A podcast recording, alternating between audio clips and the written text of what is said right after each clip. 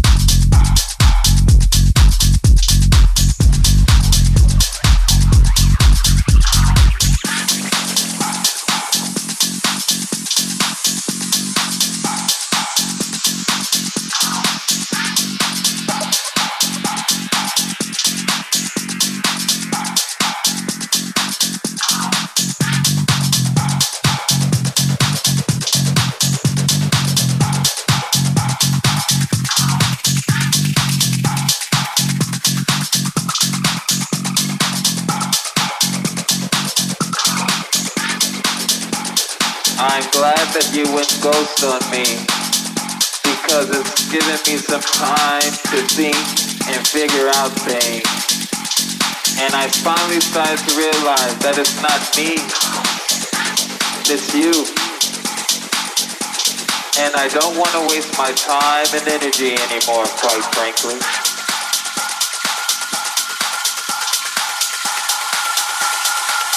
You got issues.